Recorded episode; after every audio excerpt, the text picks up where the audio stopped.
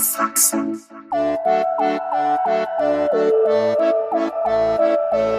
Reifegradmodelle sind ganz typische Werkzeuge in der Wirtschaftsinformatik, die immer dann Einsatz finden, wenn wir Organisationen verhelfen wollen, sich in irgendeiner Form weiterzuentwickeln. Problemdefinition ähm, war relativ klar. Die Frage war, wie können Gesundheitsämter digital sinnvoll reifen? Ähm, der Aspekt der Interoperabilität ist zum Beispiel was, der, den viele sehen, dass der noch ein bisschen zu kurz kommt, dass da tiefer äh, konkretisiert werden sollte. Deswegen haben wir eben gesagt, wir wollen ähm, ein Reifegradmodell selber entwickeln, was den Gesundheitsämtern zum einen erstmal hilft, ähm, ihre digitale Reife zu erheben, was aber auch als eine Art Management-Tool eingesetzt werden kann, also was Gesundheitsämtern ähm, schrittweise Entwicklungsmöglichkeiten aufzeigt. Herzlich willkommen zur fünften Folge des Podcasts Keine Faxen, Digitalisierung im öffentlichen Gesundheitswesen. Heute geht es um das Reifegradmodell für die digitale Modernisierung von Gesundheitsämtern. Das Reifegradmodell fragt über eine Matrix in acht Dimensionen den Stand der digitalen Reife in den deutschen Gesundheitsämtern ab. Alle Gesundheitsämter, die eine Digitalisierungsforderung im Rahmen des Paktes für den ÖGD zum 01.08.2022 beantragt haben, mussten anhand des Reifegradmodells ihren Digitalisierungsstand zum Stichtag 31.12.2021 ermitteln und somit 352 Fragen aus den insgesamt 27 Subdimensionen und fünf Stufen beantworten.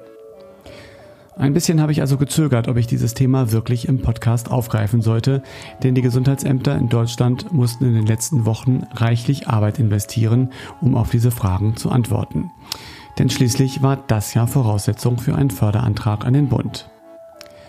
Auf der anderen Seite soll das Reifegradmodell keine lästige Pflichtübung sein, sondern die Gesundheitsämter in die Lage versetzen, ihren Digitalisierungsprozess zu strukturieren und zu steuern. Und das Reifegradmodell ist auch keine Einbahnstraße, sondern die Gesundheitsämter können an seiner Weiterentwicklung mitwirken.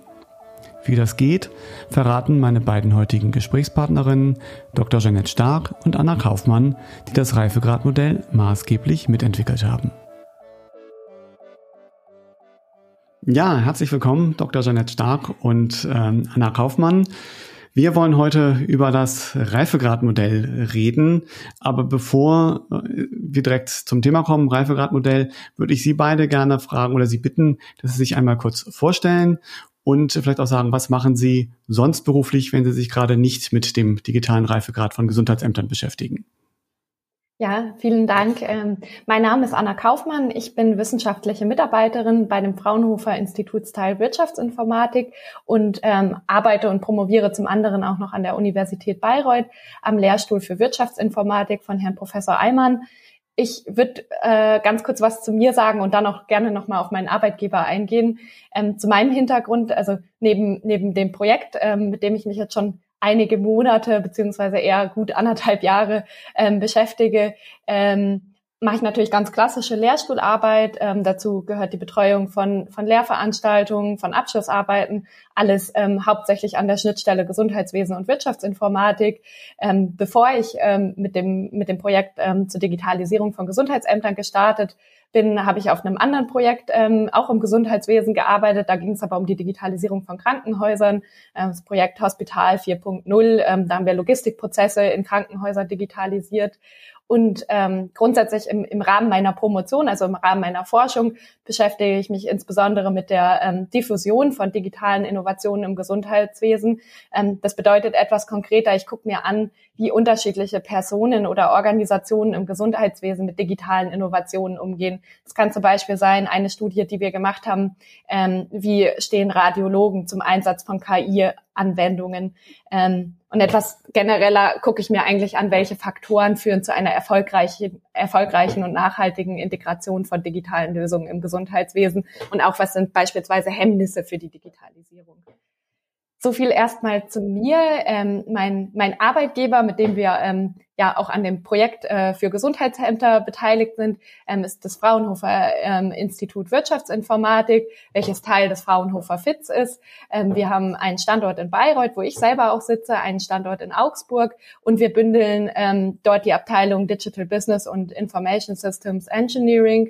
Ähm, was uns vielleicht besonders ausmacht, wir sind ein sehr praxisnahes Forschungsinstitut. Das heißt, wir wenden ähm, wissenschaftliche Methoden an, um dann ähm, ja nachhaltige und innovative Lösungen zu finden. Das machen wir zum einen natürlich für die Forschungswelt per se, aber eben auch ähm, für, für die Wirtschaft, also für Unternehmen aus der Wirtschaft und für die Gesellschaft. Also so unterstützen wir jetzt auch schon seit, seit vielen Jahren ähm, Unternehmen in angewandten Forschungsprojekten. Und ähm, inhaltlich bewegen wir uns da eben auch immer in der Wirtschaftsinformatik in ganz unterschiedlichen Anwendungsdomänen, also im, im Gesundheitswesen, aber auch in anderen Bereichen wie ähm, in der Energiewirtschaft, ähm, in der Nachhaltigkeit, im Bereich Digital Business. Ähm, soll ich auch direkt noch was zu der Rolle äh, meines Unternehmens auf dem Projekt sagen? Machen wir vielleicht gleich, wenn wir ins äh, mhm. Reifegradmodell gehen. Dann erstmal vielen Dank, Gerne. Frau Kaufmann. Das war sozusagen der Bericht aus Bayreuth. Äh, das FIT sitzt in Bayreuth und wir schwenken dann jetzt einmal zu Dr. Jeanette Stark nach Dresden. Ja, vielen Dank für die Kurzvorstellung jetzt quasi von Ihnen schon. Ähm, wie gesagt, Jeanette Stark, TU Dresden, also Teil der TU Dresden. Äh, mein Kollege Hannes Schlieter wirkt hier sicherlich auch sehr stark noch mit, auch als Leiter der Forschungsgruppe Digital Health. Äh, von der ich Teil bin. Und ich bin ganz klassisch ausgebildete Wirtschaftsinformatikerin, auch an der TU Dresden, und habe nach meinem Studium hier an der Wirtschaftsinformatik direkt am Lehrstuhl für Wirtschaftsinformatik, insbesondere Systementwicklung, angefangen, als wissenschaftliche Mitarbeiterin zu arbeiten. Das ist schon ein paar Jahre her. Und ein typisches Thema an diesem Vorstuhl, äh, an diesem Lehrstuhl ist äh, die Systementwicklung, und zwar die frühe Phase der Systementwicklung, die Systementwicklungsgestaltung, insbesondere durch ja erstmal Analyse, was ist und was wollen wir und das insbesondere mit dem Werkzeug der Modellierung, also wie modelliere ich Systeme, wie modelliere ich Prozesse. Und in diesem Rahmen habe ich auch meine Dissertation geschrieben, insbesondere mit dem Fokus auf Kognition von äh, Modellen, Prozessmodellen, wie nehme ich die wahr, wie kann ich eventuell äh, Prozesse so gestalten, dass ich sie besser wahrnehmen kann? Und wie kann ich vielleicht sogar Aufmerksamkeit in Prozessmodellen denken? 2017 habe ich die Promotion abgeschlossen und ja, so nach dieser Promotion ist der Fokus auf einmal mal weiter. Die Themen werden weiter spannender auch zum Teil, weil ähm, man eine gewisse Basis hat. Und ich bin einfach sehr glücklich jetzt in diesem Bereich äh, Reife, Reife von Unternehmen, Reife von Gesundheitszentren jetzt im Projekt Redige und im Anschlussprojekt Evalige tätig zu sein. Und ähm, ja, dieser Lehrstuhl, der existiert so nicht mehr, nur noch als Seniorprofessur. Wir sind jetzt einige Postdocs hier, die viele Projekte im Rahmen Digital Health gemacht haben und Erfahrungen haben und leben als Forschungsgruppe Digital Health hier weiter ähm, und haben insbesondere Projekte in der Gestaltung von klinischen Informationssystemen mit Fokus auf Behandlungsfaden, klinische Faden, äh, Patientenfaden, aber auch ähm, Richtung Verhaltensänderung. Das so grundsätzlich zum Team Dresden. Äh, wir haben aber noch einen Teil des Teams, die eigentlich das Reifegradmodell mitgemacht haben, und das ist die FU Berlin, zu der Anna vielleicht noch mal ganz kurz was sagen würde.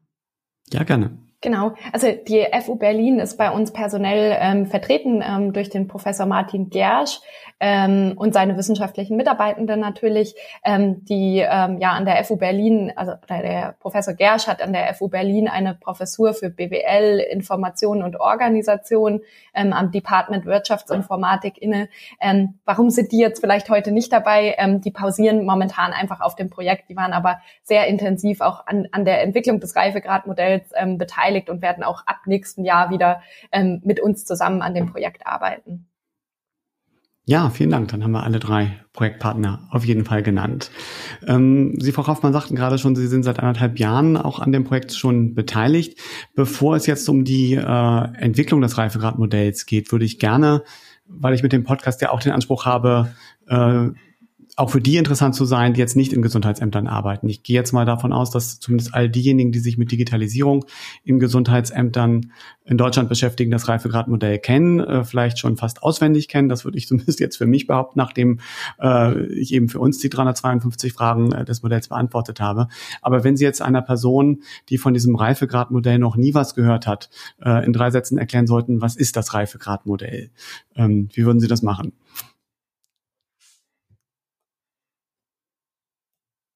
Du oder ich, Anna? Wer möchte?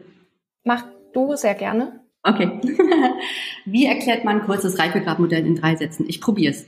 Ähm, Reifegradmodelle sind ganz typische Werkzeuge in der Wirtschaftsinformatik, die immer dann Einsatz finden, wenn wir Organisationen verhelfen wollen, sich in irgendeiner Form weiterzuentwickeln. Und äh, Digitalisierung ist natürlich ein ganz wichtiger Aspekt, in dem sich Gesundheitsämter weiterentwickeln müssen. Und ähm, wie gesagt, die Reifegradforschung ist alt in der Wirtschaftsinformatik. Seit 20 Jahren nutzen wir Reifegradmodelle. Es ist ein bewährtes Mittel. Wir wissen, dass es gut funktioniert hat in vielen Unternehmen. Und äh, um digitaler zu werden, ist es einfach ähm, ein Mittel, ähm, mit dem wir aufzeigen können, wo können Gesundheitsämter hin, abzielen, auf welchen Stand und wie ist der Weg dahin. Also wie können wir ausgedrückt in verschiedenen Reifegraden, das Reifegradmodell hat fünf Reifegraden, anleiten, zu diesem Zielzustand zu gelangen. Genau. Und das so ganz kurz ausgedrückt ist eben dieses Reifegradmodell und soll dieses Reifegradmodell für Gesundheitsämter machen, eben einen Weg aufzuzeigen, digitaler zu werden. Genau, also in äh, ich sag, so ein äh, sozusagen fünf Reifegrade, sprich fünf äh, Stufen, die es gibt, die man eben sozusagen, je, je höher die Stufe, umso höher ist der Reifegrad und das Ganze sozusagen thematisch aufgefächert in acht Dimensionen äh, mit den jeweiligen Subdimensionen, in denen sich die Gesundheitsämter dann bewegen. Genau, das genau. vielleicht so ganz, ja? Genau, also es ist natürlich ein wahnsinnig komplexes Thema, Digitalisierung. Ne? Digitalisierung kann nicht nur mit ähm, ja, Technik sogar ähm, geschaffen werden, sondern es sind Mitarbeiter, die es mitzunehmen gilt. Es gibt äh, Partner, mit denen man zusammenarbeiten muss. Es gibt natürlich die Technik, die irgendwo da integriert werden muss, die, ähm, die zusammenspielen muss in irgendeiner Form. Und ähm, aus dieser Sicht ergeben sich eben sehr viele Sichten auf das Unternehmen, in denen wir Digitalisierung abbilden und anleiten können. Und diese Sichten ähm, sind jetzt im Prinzip Dimensionen im Reifegrad geworden. Und diese Dimensionen sind auch nicht abschließend. Das heißt, eine Dimension ist nochmal unterteilt in verschiedene Subdimensionen. Und insgesamt haben wir tatsächlich 27 Subdimensionen in acht Dimensionen untergliedert, die eben ähm, ja anleiten wollen, wie Gesundheitsämter den Weg zur Digitalisierung ja, meistern oder auch äh, fortschreiten können. Genau, Sie sagten jetzt gerade, dass das Reifegradmodell sehr komplex ist, dem kann ich auf jeden Fall zustimmen. Auf der anderen Seite ist es ja aber auch ganz konkret. Also wir haben über diese acht Dimensionen gesprochen, die ja Namen haben, wie jetzt beispielsweise Digitalisierungsstrategie oder Prozessdigitalisierung oder Softwaredateninteroperabilität. Ähm, die sind ja nicht vom Himmel gefallen. Das ist ja ein Entwicklungsprozess gewesen, wie das entstanden ist. Und da äh, würde ich Sie gern bitten, einmal darzustellen, wie sind Sie auf diese acht Dimensionen gekommen, wie haben Sie die gefunden und wer ist an der Erfindung dieser acht Dimensionen beteiligt gewesen? Ja, äh, das ist eine sehr, sehr interessante Frage auf jeden Fall. Ähm, stoppen Sie mich ein bisschen, wenn ich zu sehr in, in Forschungsfra Forschungsformulierungen verfalle vielleicht. Ähm, aber wir sind eben grundsätzlich dem Forschungsansatz des Design Science ähm, gefolgt. Das bedeutet einfach nur, dass wir ähm, zunächst, also dass wir eigentlich in drei Schritten vorgegangen sind, dass wir zunächst ähm, ein Bewusstsein ähm, für die Herausforderungen geschaffen haben. Also wir haben das Problem und unsere konkrete Fragestellung definiert, die wir lösen wollen. Dann haben wir mit dem Reifegradmodell eben einen Lösungsvorschlag entwickelt und haben dann anschließend diesen Lösungsvorschlag, das Reifegradmodell, ähm, in mehreren Entwicklungs- und Evaluationszyklen ähm, weiterentwickelt. Ähm, ich gehe gern mal auf die drei Schritte ein, was wir da wirklich ganz konkret gemacht haben. Also Problemdefinition ähm, war relativ klar. Die Frage war, wie können Gesundheitsämter digital sinnvoll reifen? Und ähm, wie haben wir dann den Lösungsvorschlag, ähm, also das Reifegradmodell entwickelt? Ähm, wir haben ähm, viel recherchiert vorher, ob es schon einfach ein bestehendes Reifegradmodell gibt, was für Gesundheitsämter passt. Ähm, das war aber nicht der Fall, weil man natürlich ein sehr spezifischen Fall mit, mit, der öffentlich, mit dem öffentlichen Gesundheitsdienst hat. Ähm, und ähm, deswegen haben wir eben gesagt, wir wollen ähm, ein Reifegradmodell selber entwickeln, was den Gesundheitsämtern zum einen erstmal hilft, ähm, ihre digitale Reife zu erheben, was aber auch als eine Art Management-Tool eingesetzt werden kann, also was Gesundheitsämtern ähm, schrittweise Entwicklungsmöglichkeiten aufzeigt. Ähm, und um dieses Reifegradmodell zu entwickeln, haben wir ähm, als allererstes auch wieder in die Forschungsliteratur und auch in sehr praxisnahe nahe Literatur geguckt ähm, und uns da einfach auch ein Stück, an, Stück weit an bestehenden Reifegradmodellen orientiert. Also wir haben geguckt, welche Dimensionen oder Handlungsfelder beinhalten denn andere Reifegradmodelle, sind die auch passend für deutsche Gesundheitsämter.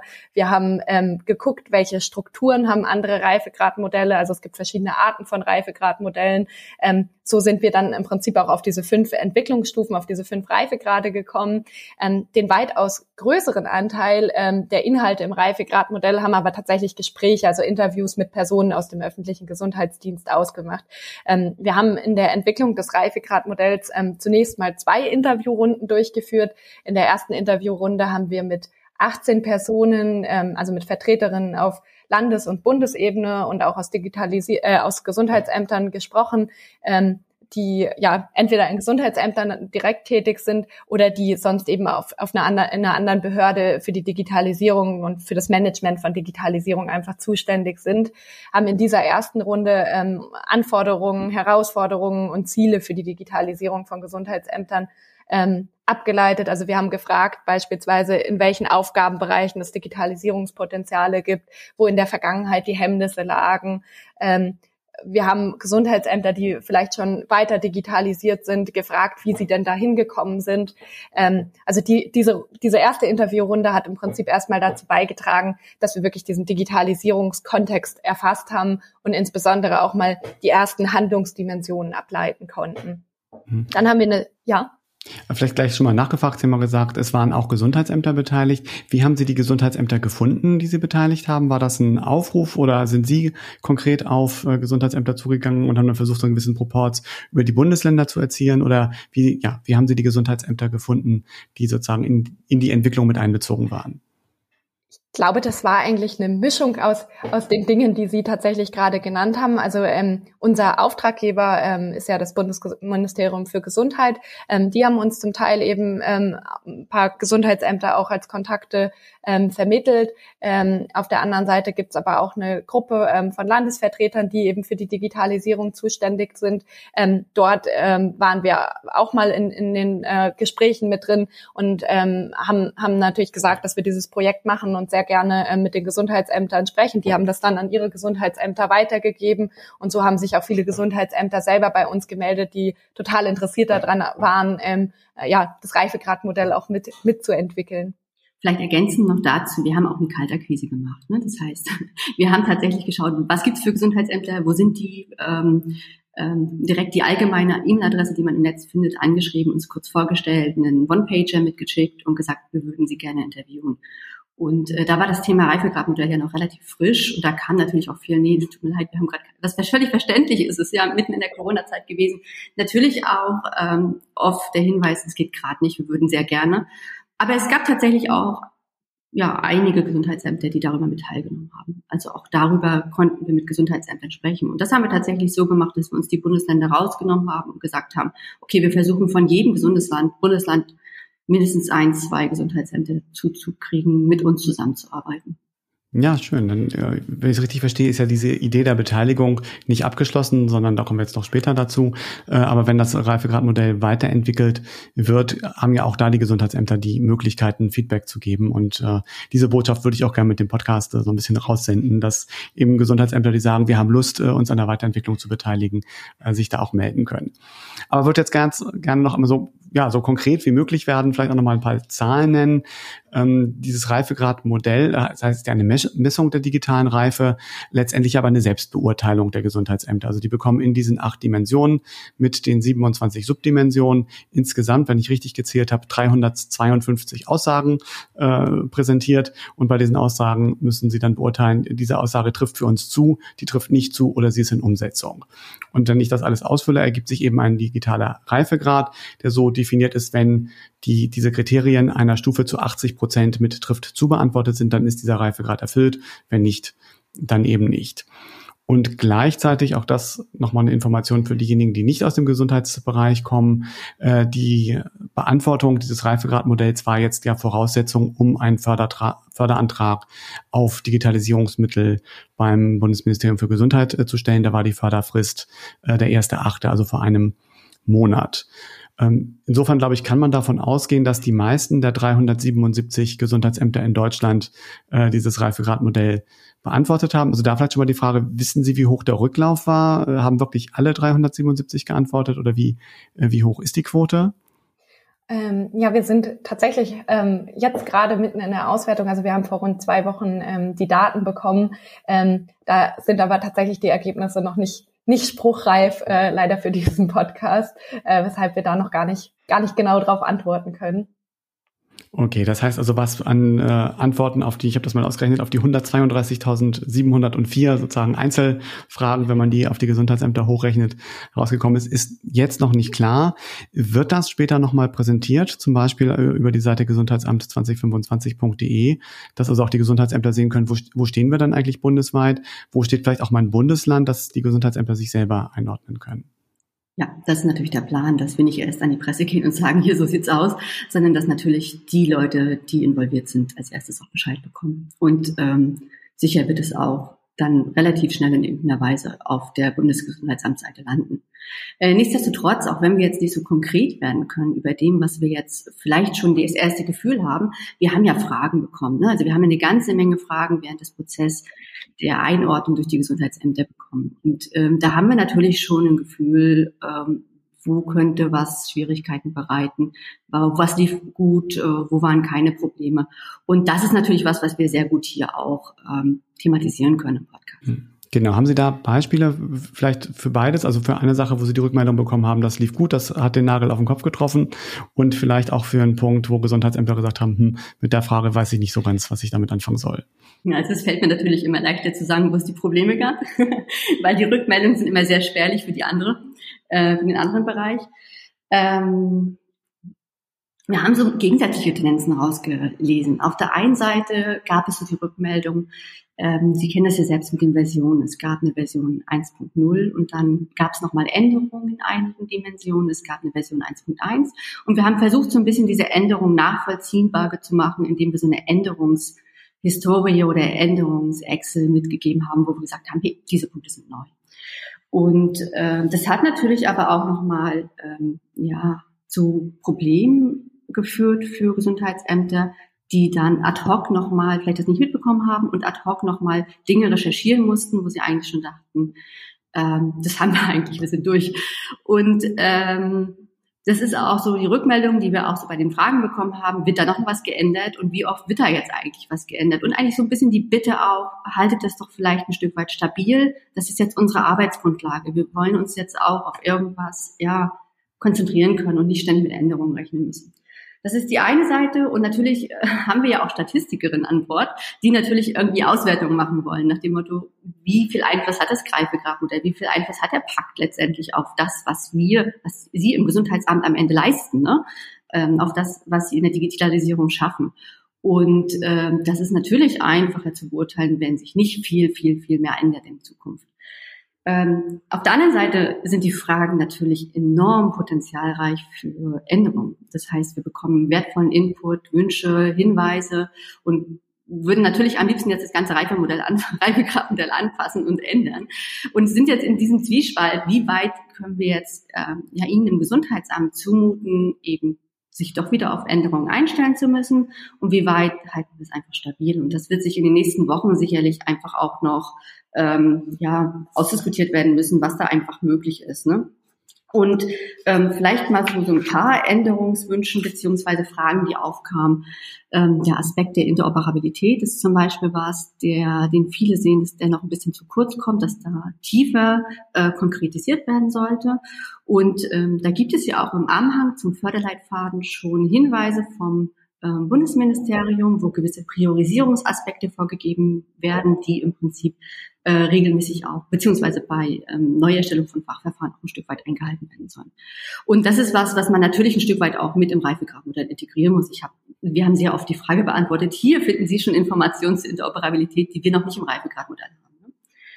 Also das ist ein Aspekt. Ähm, ein anderer Aspekt, jetzt muss ich mal auf meinen Spickzettel gucken, ist ein Stück weit auch ähm, die Dimension Digitalisierungsstrategie, insbesondere die Subdimension Definition, Kommunikation und Umsetzen ein bisschen weiter zu konkretisieren. Ich glaube, hier haben sich auch Gesundheitsämter ein Stück weit noch mehr Inhalte gewünscht. Was ist zum Beispiel Teil einer solchen Digitalisierungsstrategie? Was sollen wir weiterhin beachten? Auch das ist, äh, birgt sicherlich Potenzial, dann noch ein Stück weit ähm, tiefer zu gehen.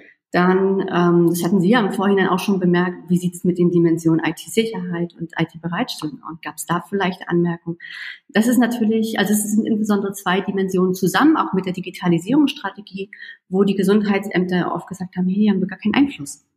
Das ist schwierig für uns. Wie machen wir das jetzt in dieser kurzen Zeit, diese Information heranzukriegen? Und was machen wir dann mit diesen Informationen, wenn wir eigentlich selber nicht den Einfluss haben, das zu ändern? Und ähm, hier ist vielleicht auch ein Stück Aufklärungsarbeit von uns noch zu leisten, indem wir sagen müssen, ja, das ist uns bewusst, das ist auch absolut gewollt, ähm, dass wir vielleicht auch Dinge adressieren, die nicht im Gesundheitsamt selber zu lösen sind, sondern die jetzt erstmal über lange Zeit vielleicht auch einen Kommunikationsprozess anstoßen zu den IT-Abteilungen, zu den darüber liegenden Behörden, um vielleicht äh, zu schauen, wo stehen wir jetzt und wie könnt, wie könnt ihr uns als andere Abteilung oder darüber liegende Behörde helfen, jetzt ähm, digital reifer zu werden in diesen Aspekten? Und das ist natürlich ein langfristiger Prozess, aber es war eben der Wunsch, eben auch diese Dinge einzubeziehen, auch wenn das vielleicht nicht selbst beeinflussbar ist. Ja, ich, ich glaube, Genau, weil ich sozusagen äh, aus der eigenen Erfahrung auch berichten darf. Also diesen Aspekt, das anzustoßen und auch auf Aspekte einzugehen, die vielleicht die gesamte IT-Abteilung betreffen, das sehe ich sofort. Ich glaube, die Schwierigkeit, die habe ich zumindest auch bei uns gesehen, ist ja, dass es geknüpft ist an Fördermittel. Und wenn ich, also ne, um es mal auf ein konkretes Beispiel zu bringen, sage, okay, ich führe überall die Zwei-Faktor-Authentifizierung ein bei allen Verfahren. Das wird die IT-Abteilung ja nicht nur fürs Gesundheitsamt machen, sondern müsste für die gesamte Stadtverwaltung das machen. Und jetzt zu überlegen, ich kann ja aber trotzdem nicht die gesamte äh, Umstrukturierung der Stadtverwaltung aus den Fördermitteln des Bundesministeriums für Gesundheit nehmen, denn das ist A für die Gesundheitsämter und B mit dem Schwerpunkt Infektionsschutz. Und da fängt es eben an, schwierig zu werden, weil es eben gekoppelt ist an die Fördermittel. Äh, und deswegen hatte ich Ihnen das vorab tatsächlich auch schon zugeschickt. Äh, Habe ich vermutet, ist der Punkt IT-Bereitstellung und IT-Sicherheit ein bisschen schwierig gewesen oder ich, ich bin selber über die Frage gestolpert. Ich glaube, bei der IT-Bereitstellung gibt es diesen Punkt, das Gesundheitsamt hat ein Standalone-Rechenzentrum. Wir gedacht haben, äh, nein, also gerade für eine eher kleinere äh, Stadtverwaltung wie jetzt auch Flensburg sehe ich es durchaus als Vorteil, dass es eine zentrale IT gibt und sich kein Personal im Gesundheitsamt um die Punkte wie äh, Server, äh, Backup und äh, Ausfallsicherheit und äh, diese ganzen technischen Aspekte äh, kümmern muss. Ja, da sehe ich wahrscheinlich auch die größte Nachschärfarbeit zur nächsten Version, dass wir da klarer werden, dass es eben nicht darum geht, also ein eigenes Rechenzentrum zu haben für das GA, ein eigenes Digitalisierungskonzept, eine eigene IT-Sicherheitsstrategie, sondern oder Konzept, sondern es darum geht, dass Anforderungen vielleicht auf einer anderen Ebene für das Gesundheitsamt erhoben werden und ein Stück weit auch mit adressiert werden in einer Lösung oder in der Lösung, die besteht und schaut, was kann ich da jetzt vielleicht noch für das Gesundheitsamt anpassen. Aber natürlich muss das nicht losgelöst von dem Gesundheitsamt existieren und ich glaube, da waren wir noch ein Stück weit unklar. Das ist sicherlich was, was wir in den nächsten Wochen und Monaten ein Stück weit noch klarer ziehen müssen. Okay. Und äh, auf der anderen Seite, um jetzt auch mal was Positives zurückzuspielen, äh, glaube ich, ist gerade da, wo das äh, ähm, Reifegradmodell sehr konkret wird, finde ich, gibt es tatsächliche Hilfestellungen. Also wenn ich mir zum Beispiel den Aspekt Prozessdigitalisierung angucke und es wird konkret genannt BPMN, also Business äh, Process Model and Notation, als eine standardisierte Notationsform, um Prozesse aufzuschreiben. Ähm, ich gebe zu, ich hatte das vorher noch nicht gehört, aber habe mich jetzt in dieses Thema reingearbeitet und gesagt, okay, dann weiß ich, ich habe jetzt ein Werkzeug an der Hand, mit dem kann ich weiterarbeiten und stelle fest, dass auch andere Gesundheitsämter damit schon arbeiten und dann kann man sich eben auch untereinander austauschen. Also sowas löst das äh, Reifegradmodell dann eben auch aus und da finde ich, äh, setzt es eben auch einen sehr positiven Anreiz zur Weiterentwicklung.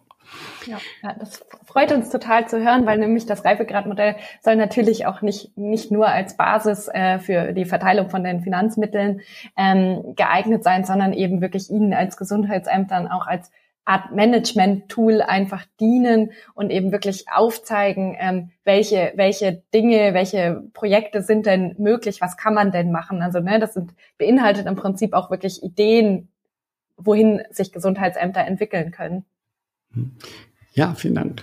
Ich würde gerne noch mal so ein bisschen den Aspekt auf die Entwicklungsperspektive und die Zukunft richten. Vielleicht, um das nochmal zusammenzufassen. Sie hatten ja vorhin auch schon REDIG erwähnt. Ähm, auch die, wir Gesundheitsämter haben gelernt, wir mussten ja auch unsere eigenen Projekte mit Akronymen versehen. Ich nehme mal an, RE, die DI, GE, REDIG steht für A, also RE für das Reifegradmodell, DI für Digitalisierung und GE für Gesundheitsamt oder äh, Gesundheitswesen. Das war ja das erste Projekt, was im Februar 2022 abgeschlossen war, was sozusagen die Entwicklung dieses Reifegradmodells war. Und jetzt äh, guckt man sich an, oder äh, das Reifegrad, der Reifegrad in den Gesundheitsämtern sollte ja zum Stand 31.12.2021 erfasst werden. Das ist das, was die Gesundheitsämter jetzt alles gemacht haben. Und es soll jedes Jahr wiederholt werden, damit man eben diese Fortentwicklung sieht. Und das Modell soll evaluiert werden, deswegen das Folgeprojekt EVAL DIGE, also Digitalisierung und Gesundheitsamt bleibt gleich und EVAL für die Evaluation. Und äh, das hatten Sie, Frau Stark, gerade schon angesprochen. Da ist natürlich so ein bisschen der Zwiespalt zwischen ich lasse alle Fragen gleich, dann habe ich wirklich eine wirkliche Vergleichbarkeit zwischen wie ist das zum 31.12.2021 äh, ausgefüllt worden und wie ist 2022 ausgefüllt worden und natürlich trotzdem dem Anspruch, sich weiterzuentwickeln und die Rückmeldung der Gesundheitsämter damit einfließen zu lassen. Äh, und das ist glaube ich, keine einfache Aufgabe, diesen Sparat hinzubekommen.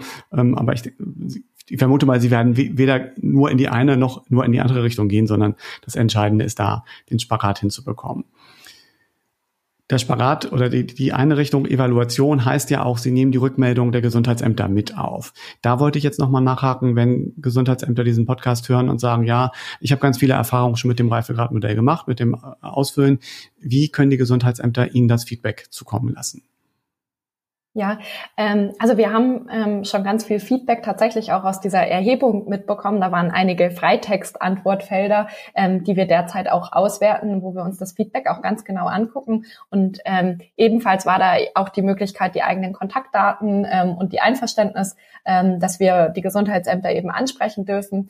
Ähm, und äh, da werden wir jetzt in den nächsten Wochen auch wirklich aktiv eben auf einige Gesundheitsämter zugehen. Wir gucken uns dann natürlich auch ein Stück weit an, ähm, dass wir eine heterogene Stichprobe bekommen, dass wir vielleicht eher ländliche und eher äh, städtische Gesundheitsämter äh, ansprechen, Gesundheitsämter, die vielleicht schon weiter sind als andere und auch wieder welche, die weniger weit sind. Ähm, aber natürlich ähm, die, die äh, ähm, Ersterhebung für die Förderung ist ja jetzt erstmal mit dem mit dem ähm, ersten Achten ähm, durch. Wenn Sie, also wenn es trotzdem Gesundheitsämter gibt, ähm, die das jetzt dort vielleicht nicht angegeben haben und Sie uns kontaktieren wollen, ähm, finden Sie auch ähm, auf der Gesundheitsamt 2025 Seite unsere Kontaktdaten und können uns natürlich jederzeit auch gerne bei Interesse anschreiben, ähm, sagen, Sie haben Lust äh, auf ein Interview oder natürlich uns auch direkt Feedback einfach an diese E-Mail-Adresse äh, mitschicken. Ja, also ein Blick auch nochmal auf die Gesundheitsamts2025.de Seite, wo dann ja auch die äh, Kontaktmöglichkeiten stehen.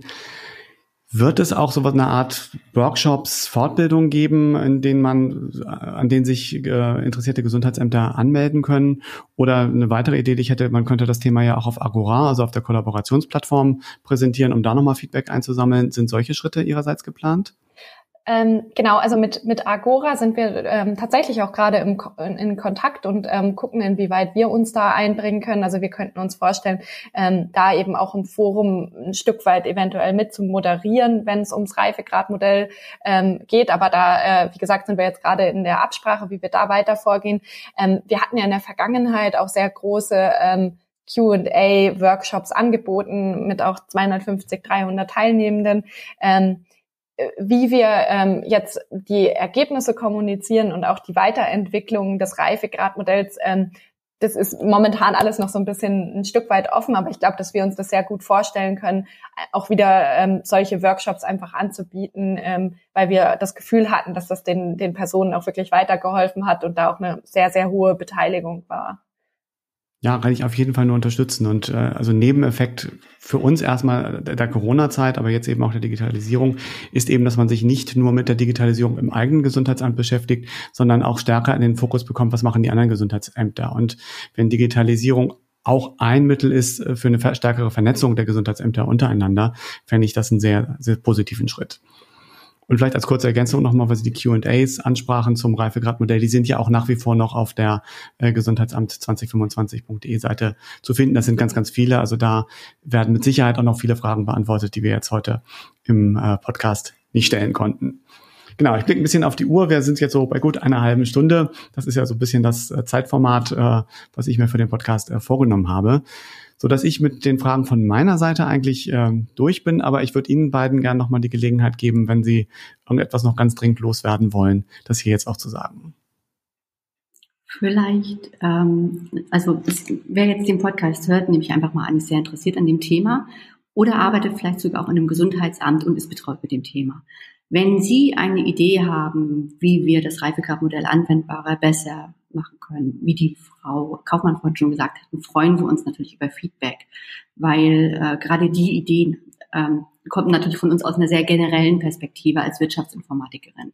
Und ihre Perspektive damit reinzubringen und so das Modell anzupassen und äh, nutzbarer zu machen, würde uns enorm weiterhelfen. Das machen wir natürlich durch die Interviews, aber ja, viele Ideen kommen vielleicht auch einfach mit diesem Podcast beim Hören und mit dem Zusammenhang aus der Erfahrung mit der eigenen Arbeit dort. Und äh, ja, wenn Sie Ideen haben, melden Sie sich einfach und schreiben Sie uns. Eine andere Bitte, die so ein bisschen mitschwingt, das haben Sie vorhin schon, Herr Korf, mit angesprochen, ist, äh, sich einfach auszutauschen, das Reifegradmodell dazu zu nutzen, eben den Austausch mit anderen Gesundheitsämtern zu starten und auch eigene Erfahrungen, Best Practices, Dinge, die sie gelernt haben, die man vielleicht nicht machen sollte im Rahmen der Digitalisierung, einfach zu streuen. Helfen Sie anderen Gesundheitsämtern, dass nicht die Fehler gemacht werden, die Sie vielleicht gemacht haben, die vermeidbar sind. Und ähm, helfen Sie vielleicht auch denen, die in der Digitalisierung gerade noch am Anfang stehen und ähm, da Hürden sehen oder vielleicht Angst einfach haben. Ich meine, auch das Reifegradmodell ist ja ein Stück weit auch mit Angst versehen, weil diese Förderung dranhängt und man sich Angst hat einzustufen irgendwo auf Stufe Null oder keine Stufe. Aber das ist es eigentlich nicht. Das ist ein Werkzeug, wo man einfach den Stand rausfindet, wo bin ich, ohne Angst und dann einfach, wo kann ich hingehen? Und wie kann ich hingehen? Und wie kann ich das Werkzeug einfach nutzen, ähm, um eben voranzuschreiten und eben auch Leute zu fragen, wie die diesen Punkt angegangen sind. Also auch das nutzen Sie das Werkzeug gerne dazu, ähm, gerne zu fragen, wie sind Sie in Kriterium XY vorgegangen? Genau. Und mein Wunsch wäre einfach, dass das Reifegradmodell nicht nur irgendwo ein Instrument bleibt, um Fördermittel zu streuen, sondern eben um tatsächlich äh, miteinander zu kommunizieren, wie andere was gelöst haben. Ja, vielen Dank für das Plädoyer, äh, Frau Stark, dem ich mich voll und ganz anschließen kann. Frau Kaufmann, wollen Sie dem noch was hinzufügen? glaube, meine Kollegin hat damit eigentlich schon schon alles Wichtige gesagt. Vielleicht auch nur noch mal der Hinweis, ähm, ne, wo, wo können Sie sich austauschen? Also da wirklich diese Plattform Agora auch zu nutzen. Ähm, jetzt auch schon mitbekommen, dass sich erste Gesundheitsämter da eben auch schon zu unterschiedlichen Dimensionen austauschen. Und ähm, so wie wir das mitbekommen haben, stehen wirklich ganz viele Gesundheitsämter vor den gleichen Herausforderungen, haben teilweise auch ähnliche Ideen, wo man sich ja vielleicht auch sehr, sehr gut einfach zusammentun kann ähm, und gemeinsam vielleicht auch, auch Dinge angehen kann. Ja, dann vielen, vielen herzlichen Dank nochmal für die Plädoyers und insbesondere für die Ausführungen zum Reifegradmodell. Ähm, ja, vielen Dank, dass Sie beim Podcast mitgemacht haben und ich sende beste Grüße von Flensburg nach Bayreuth und Dresden und sage Tschüss. Vielen Dank, dass wir dabei sein konnten. Ja, vielen Dank. Tschüss. Tschüss. Soweit mein Gespräch mit Anna Kaufmann und Dr. Jeanette Stark. Da ich Anna Kaufmann bei der Beschreibung des Interviewprozesses mit einer Nachfrage unterbrochen habe, ist sie nicht mehr dazu gekommen, diesen Prozess vollständig darzustellen. Deshalb an dieser Stelle der Hinweis, es wurden nicht nur 18, sondern insgesamt 60 Interviewrunden durchgeführt. Mein Name ist Torge Korf und bevor ich mich für heute verabschiede, der Feedback-Hinweis.